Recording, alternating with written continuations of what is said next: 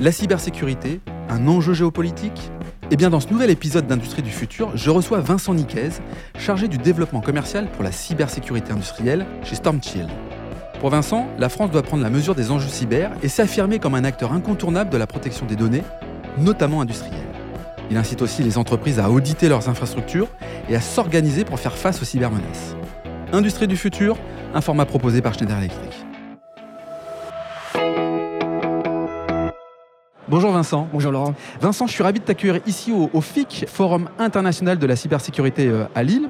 Alors, tu participes au développement commercial pour la cybersécurité industrielle chez euh, Stormshield. Vous venez en aide aux industriels dans la protection de leurs données, de leurs réseaux et de leurs postes. Alors, données, réseaux et postes, parce que la cybersécurité industrielle concerne un large spectre de marchés et ne se limite pas à l'industrie au sens usine stricto sensus, le bâtiment. Est-ce que tu peux nous en dire un, peu plus quand même sur ce que propose Stormshield? Alors Stormshield, on est une société française, on est un leader européen de la cybersécurité et on développe euh, trois technologies. En fait, euh, une première technologie plutôt euh, dédiée à la protection des postes avec une solution type EDR. On a également une solution pour le chiffrement de la donnée. Et on a également euh, une solution qui permet, on va dire, la sécurisation des communications à travers des équipements de type firewall. On parle de souveraineté là, européenne, justement, à travers l'entreprise. Est-ce qu'il y a une importance capitale sur ce sujet-là? Bah, Il y a un vrai enjeu pour les entreprises aujourd'hui en termes de souveraineté. On a, euh, on va dire, dans l'écosystème de la cybersécurité, euh, des solutions qui viennent un peu de tous les continents. Et, c'est vrai qu'en cybersécurité, on est quand même dans un contexte géopolitique assez fort. Mmh. Et le fait d'avoir ben, des solutions souveraines, des solutions françaises pour protéger les infrastructures nationales, oui, c'est un enjeu fort. Il faut s'assurer que les solutions qui sont mises en œuvre ne puissent pas être, euh, on va dire, euh, exploitées euh, de, mauvaises intentions dans le cadre bah, d'un conflit ou de tensions géopolitiques entre des États. Oui, d'autant plus qu'on parle d'une question de confiance, tu l'as dit, c'est une question qui est centrale. Vous mettez en avant une démarche de qualification et de certification de sécurité européenne. Concrètement, ça veut dire quoi? Alors, ben, la qualification de nos produits, en fait, euh, c'est euh, quelque chose qu'on met en œuvre en fait avec euh, l'ANSI, l'Agence nationale de la sécurité des systèmes d'information, qui qualifie nos solutions. Donc, ça veut dire quoi? Ça veut dire c'est des processus parfois longs où en fait, ben, l'ANSI va auditer notre code logiciel mmh. et s'assurer qu'il n'y a pas de backdoor, donc de porte dérobée, qui pourrait justement être exploité par un attaquant pour rentrer sur un système d'information. Mmh. Et de cette manière, ça garantit en fait ben, de la solution. Donc, on a un visa de sécurité qui euh, bah, garantit, on a une, comme vous le disiez, donc euh, un enjeu de confiance. Donc on est vraiment solution de confiance pour sécuriser ces infrastructures. Alors d'autant plus qu'on le sait, hein, tous les deux jours une entreprise française se fait pirater. Est-ce que tu as un exemple d'entreprise à qui c'est arrivé et surtout les, conséquences que ça a pu avoir? Alors dans l'industrie, évidemment, on, voit énormément d'attaques qui sont mises en œuvre, hein, que ce soit sur des infrastructures, donc infrastructures OT, donc ça peut être euh, réseau d'eau, réseau d'énergie, réseau de transport. Ça c'est le scénario catastrophe quoi. C'est le scénario catastrophe avec ben, des réseaux d'eau qui peuvent être attaqués et des réseaux d'énergie qui peuvent être attaqués. Donc là, ça a un impact vraiment, euh, on va dire, national, puisque auprès de la population, effectivement, on peut avoir une attaque qui va arrêter la production d'eau, la, distribution d'énergie, ce genre de choses. Voilà, donc euh, l'arrêt des métros, euh, enfin voilà, il y a des enjeux importants pour les populations. Et aussi dans le cadre aussi manufacturing, on va dire plutôt l'industrie en proprement dit, où là, pour les industriels, il peut y avoir un enjeu fort, puisque ça peut être, on peut aller jusqu'à l'arrêt de production. Eh et, voilà, vous êtes un fabricant de voitures, vous fabriquez des voitures, ben, euh, votre usine elle s'arrête, c'est tout de suite euh, des centaines de milliers d'euros qui peuvent être. Oui, c'est ça, euh, c'est autant de chiffre d'affaires qui ne rentrent pas et autant de charges qui continuent d'avancer. Donc on, comprend bien en tout cas les, les enjeux. Alors, dans le secteur industriel, on parle particulièrement de protection opérationnelle. Tu nous expliques ce que c'est? La protection opérationnelle, c'est finalement ben, opérationnellement euh, sécuriser les infrastructures. Donc ça peut se retranscrire. Alors là, je vais parler un petit peu euh, par rapport à, notre scope. C'est euh, sécuriser en fait le réseau bureautique du réseau industriel, ce qu'on appelle la barrière IT-OT. Donc mhm. sécuriser les systèmes d'information parce qu'on se rend compte qu'il y a beaucoup d'attaques qui viennent de l'IT avec des, attaques type ransomware. Donc eh on va demander de la rançon, on va exfiltrer des données, etc. Avec des logiciels espions alors du coup. Exactement. Mhm. Et on voit ces données qui, enfin ces attaques qui rebondissent aussi sur le périmètre OT. Donc avoir une sécurité entre l'IT et l'OT, c'est essentiel. Et puis après, il y a tous des enjeux de sécurisation des réseaux industriels qui, est vraiment primordial, apporter de la segmentation pour que, ben, une fois que l'attaquant est potentiellement rentré sur le réseau, il puisse pas se déplacer un peu partout, mais qu'il puisse être, avoir des barrières qui le bloquent mmh. justement dans sa progression. Voilà, et puis euh, protéger aussi les processus industriels, donc sécuriser en fait le, vraiment le process en lui-même. En, 2022, le ransomware a augmenté de 35%, donc c'est pas une petite augmentation, c'est près de 2,8 millions de pertes de chiffre d'affaires. Donc j'imagine que là, ça parle à un industriel ou un, un dirigeant de se dire, ok, il faut que je réagisse quoi. Ouais, c'est le type d'attaque les plus importantes qu'on voit en ce moment. Hein, et auparavant, c'était vraiment les réseaux bureautiques qui étaient vraiment concernés. Et là, maintenant, on voit vraiment que ces attaques, elles, glissent aussi euh, sur les réseaux opérationnels. Alors, d'autant plus que l'un des enjeux de la cybersécurité, c'est notamment le manque de connaissances et de communication au sein même d'une entreprise.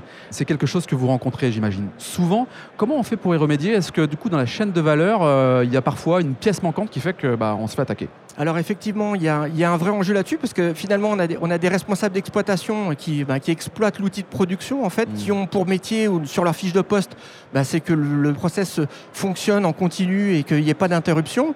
Et puis maintenant, aujourd'hui, on leur dit, bah, tiens, il faut falloir assurer la cybersécurité de ce périmètre-là, alors qu'il y a quelques années, c'était pas du tout le cas. Mmh. C'est pas leur métier, donc mmh. ils ont la connaissance vraiment euh, du process, du, fonctionnement en fait du réseau, mais ils n'ont pas la connaissance cyber. Et de l'autre côté, on a des RSSI, donc qui sont en charge de la cybersécurité qui, auparavant avait juste en charge de sécuriser l'IT, donc les réseaux avec euh, ben, des serveurs et des PC. Et euh, maintenant, en fait, il faut qu'ils sécurisent aussi ces réseaux euh, industriels. Et en fait, il y a tout un tas de, facteurs qui font que ben, c'est pas aussi simple de sécuriser en fait le réseau industriel. En tout cas, on peut pas appliquer en fait les mêmes, la même stratégie et les mêmes méthodes en fait pour sécuriser les réseaux industriels. Donc, et ils sont des fois un peu démunis parce qu'ils connaissent pas vraiment. Il y a des automates, il y a des équipements qui sont pas habituels. le process il tourne en 24/7, donc ben je sais pas comment euh, je mets en œuvre ma cybersécurité. Il faut arrêter la ligne de production quand on veut mettre un équipement, etc. Enfin voilà, il y a énormément d'enjeux. Donc là, il faut que les équipes elles parlent entre elles. Euh, il y a une vraie convergence justement des savoir-faire. Il faut qu'elles travaillent de concert pour assurer une bonne sécurité de ces réseaux-là. J'imagine qu'on n'est plus sur la maintenance informatique euh, à l'ancienne. On est vraiment sur une notion où la cybersécurité se réfléchit même avant tout projet informatique ah ou bah Exactement, oui. le fameux security by design, ou en tout cas sur des nouveaux projets, euh, la cybersécurité doit faire partie des cahiers des charges et être pris en compte dès le début pour que voilà, l'outil de production puisse fonctionner de manière sécurisée. Est-ce que les entreprises qui viennent vous voir, elles viennent finalement une fois que l'attaque elle a, elle a, eu lieu ou elles anticipent euh, Comment on arrive maintenant à, mesurer finalement la prise de conscience euh, de ces entreprises? Est-ce qu'elles viennent parce qu'elles bah, ont subi ou est-ce qu'elles viennent parce qu'elles veulent anticiper? Ah, il, y a différents, il y a différents niveaux de maturité en fait.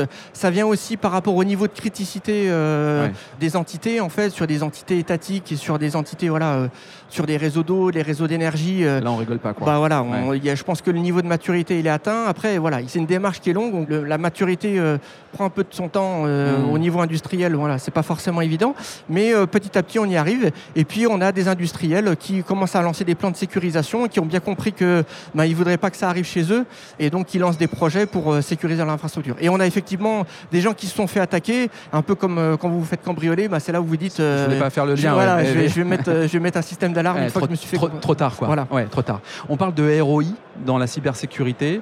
C'est pas toujours évident à mesurer quand on n'est pas concerné, quand on n'a pas été attaqué. Euh, par contre, quand on est attaqué, on se dit oh là là, j'aurais dû anticiper. Est-ce que néanmoins, c'est un argument qui rentre en jeu, le, retour sur investissement de la cybersécurité? Oui, c'est un argument qui rentre en jeu évidemment, et c'est surtout euh, lié en fait à, l'impact que ça peut avoir sur l'infrastructure, sur le, le, métier en fait de l'entreprise et le blocage que ça peut faire intervenir. Très clair. Alors on arrive à la fin de ce podcast. Deux trois conseils à nous partager justement si on est une industrie qu'on souhaite euh, intégrer une politique de cybersécurité. Comment doit-on procéder? Bah, Réfléchir en amont. Il y a des enjeux organisationnels, il y a des enjeux techniques y aller pas à pas et puis euh, auditer son infrastructure, avoir une bonne connaissance de son infrastructure, cartographier son infrastructure et puis après mettre différentes briques euh, logicielles, matérielles pour assurer justement cette sécurisation et de la sensibilisation pour l'ensemble des personnes aussi, c'est essentiel. Hein, c'est essentiel, la sensibilisation des populations. Pour les personnes, oui. Très clair. Merci Vincent, merci d'avoir participé au podcast Industrie du futur, ici en direct du FIC à Lille, podcast proposé par Schneider Electric. Merci, à bientôt. Si cet épisode vous donne envie d'aller plus loin, c'est l'occasion d'en parler à Antoine Chart, directeur national des ventes. Bonjour Antoine. Bonjour Laurent. Antoine, peux-tu nous dire comment passer de l'idée aux actes lorsque l'on veut se transformer? Laurent, c'est très simple. Les sujets de transformation digitale, de décarbonation et d'électrification sont au cœur de la stratégie Schneider Electric. Et comme on a pu l'entendre dans ce podcast, l'ambition de Schneider Electric est d'accompagner les entreprises du territoire sur ces enjeux de transformation. Pour entrer en contact avec nous, rien de plus simple, le site internet www.se.com ou mon profil LinkedIn où je me ferai un plaisir de vous répondre. C'est très simple, merci Antoine. Merci Laurent.